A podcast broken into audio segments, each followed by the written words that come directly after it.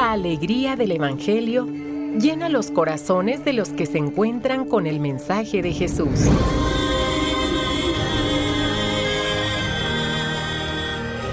El Evangelio de hoy. El Evangelio de hoy. En voz de Monseñor Sigifredo Noriega Barceló. Escuchemos. Cuaresma 2022. Nos has llamado al desierto, Señor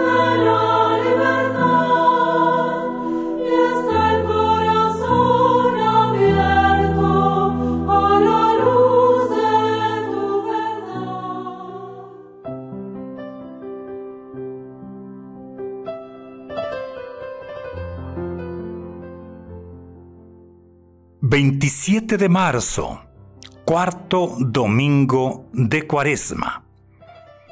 Hoy, quizá en algunas celebraciones, se use el color rosa en la casulla para celebrar la Eucaristía o puede usarse también el morado. Y la razón se le llama cuarto domingo, al igual que en Adviento el tercer domingo, domingo que ya empieza a vislumbrar lo que es la Pascua, la alegría, y así empieza la antífona, alégrate Jerusalén, y que se reúnan cuantos la aman. Escuchemos la palabra de este domingo. El pueblo de Dios celebró la Pascua al entrar en la tierra prometida. Del libro de Josué. De Salmo 33. Haz la prueba y verás qué bueno es el Señor. La segunda lectura está tomada de la segunda carta del apóstol San Pablo a los Corintios. Dios nos reconcilió consigo por medio de Cristo y del Santo Evangelio según San Lucas. En aquel tiempo se acercaban a Jesús los publicanos y los pecadores para escucharlo, por lo cual los fariseos y los escribas murmuraban entre sí, Este recibe a los pecadores y come con ellos. Jesús les dijo entonces esta parábola. Un hombre tenía dos hijos, y el menor de ellos le dijo a su padre, Padre, dame la parte de la herencia que me toca. Y él les repartió los bienes. No muchos días después, el hijo menor, juntando todo lo suyo, se fue a un país lejano y allá derrochó su fortuna, viviendo de una manera disoluta. Después de malgastarlo todo, sobrevino en aquella región una gran hambre y él empezó a pasar necesidad. Entonces fue a pedirle trabajo a un habitante de aquel país, el cual lo mandó a sus campos a cuidar cerdos. Tenía ganas de hartarse con las bellotas que comían los cerdos, pero no lo dejaban que se las comiera. Se puso entonces a reflexionar y se dijo, ¿Cuántos trabajadores en casa de mi padre tienen pan de sobra? Y yo aquí me estoy muriendo de hambre. Me levantaré, volveré a mi padre y le diré, Padre, he pecado contra el cielo y contra ti. Ya no merezco llamarme hijo tuyo. Recíbeme como a uno de tus trabajadores. Enseguida se puso en camino hacia la casa de su padre estaba todavía lejos cuando su padre lo vio y se enterneció profundamente. Corrió hacia él y echándole los brazos al cuello, lo cubrió de besos. El muchacho le dijo, Padre, he pecado contra el cielo y contra ti. Ya no merezco llamarme hijo tuyo. Pero el padre les dijo a sus criados, Pronto, traigan la túnica más rica y vístansela Pónganle un anillo en el dedo y sandalias en los pies. Traigan el becerro gordo y mátenlo. Comamos y hagamos una fiesta, porque este hijo mío estaba muerto y ha vuelto a la vida. Estaba perdido y lo hemos encontrado. Y empezó el banquete. El hijo mayor estaba en el campo y al volver, cuando se acercó a la casa, oyó la música y los cantos. Entonces llamó a uno de los criados y le preguntó qué pasaba.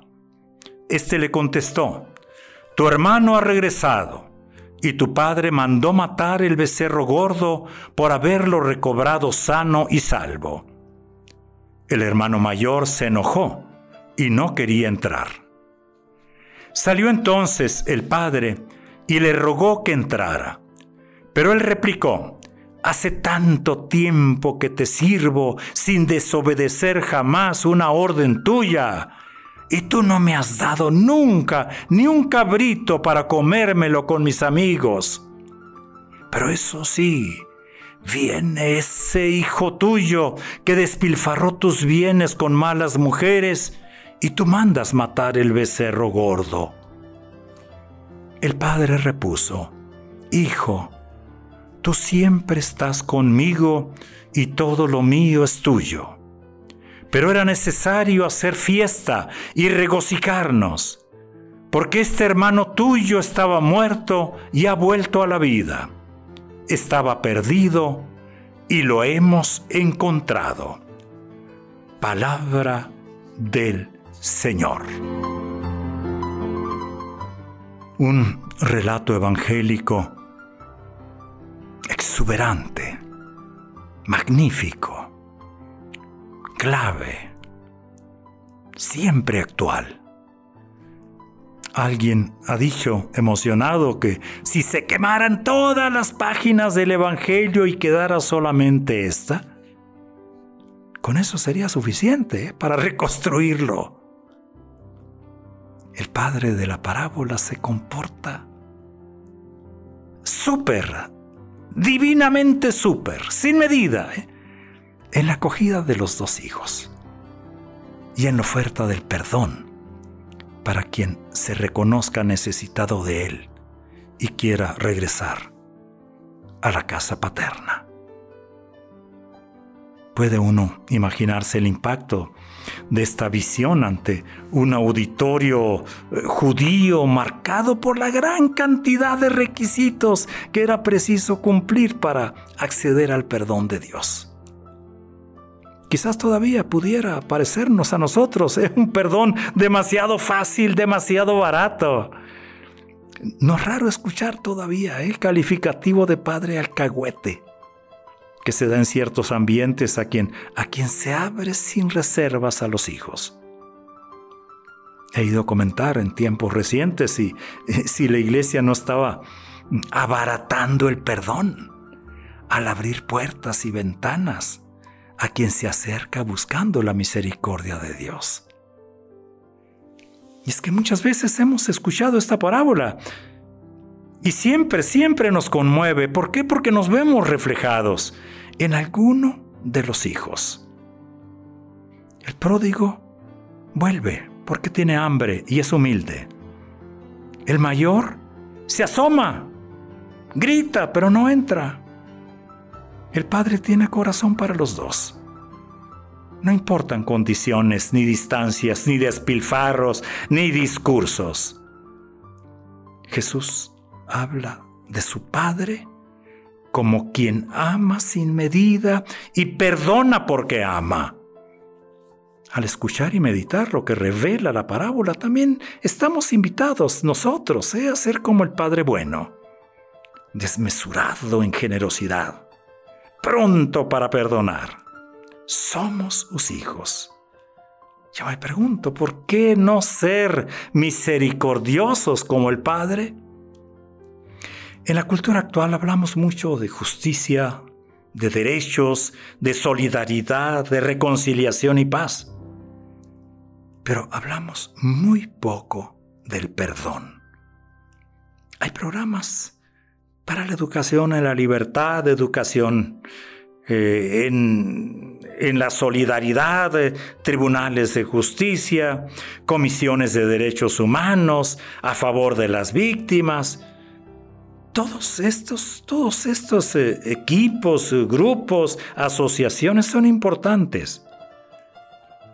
Y es que tenemos que humanizar ¿eh? la democracia. Sin embargo, el perdón en su sentido social no tiene cabida. No constituye un elemento cotidiano de convivencia en la convivencia social, ¿eh? se otorga rarísimas veces. Se anhela la justicia, pero se excluye el perdón, siendo que se necesitan mutuamente si se quiere sanar de fondo los corazones. Una sociedad donde no tiene cabida el perdón termina por ser dura, áspera, injusta, inhumana. Eh, recuerdo un, dicho que usaban los romanos, eh, los creadores del derecho, decían que cuando se procuraba la máxima justicia, se cometía la máxima injuria. ¿No podríamos imitar al Padre justo, misericordioso en la convivencia social de cada día? Es cuaresma. Es el cuarto domingo, iniciamos la cuarta semana. Es tiempo óptimo para trabajar la espiritualidad y las, y, las posibilidades curativas del perdón. Nos ha dicho el Papa Francisco, el camino hacia la Pascua nos llama precisamente a restaurar nuestro rostro y nuestro corazón de cristianos mediante el arrepentimiento, la conversión y el perdón, para poder vivir toda la riqueza del misterio pascual. El cristiano debiera estar ¿eh? en primera fila cuando se trata de colaborar en la cultura del perdón, en su dimensión personal, pero también en su dimensión social muchos hijos menores y mayores pueden salvarse si imitamos y reflejamos el estilo misericordioso de nuestro Padre Dios. Oremos hoy dando gracias a Dios nuestro Padre por ser como es. Gracias Padre, porque cada mañana sales a nuestro encuentro.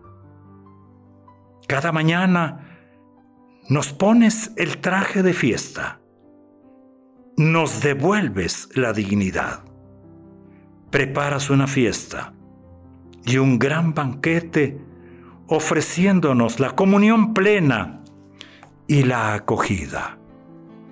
Gracias, Padre bueno. Gracias, Padre misericordioso. Buen domingo.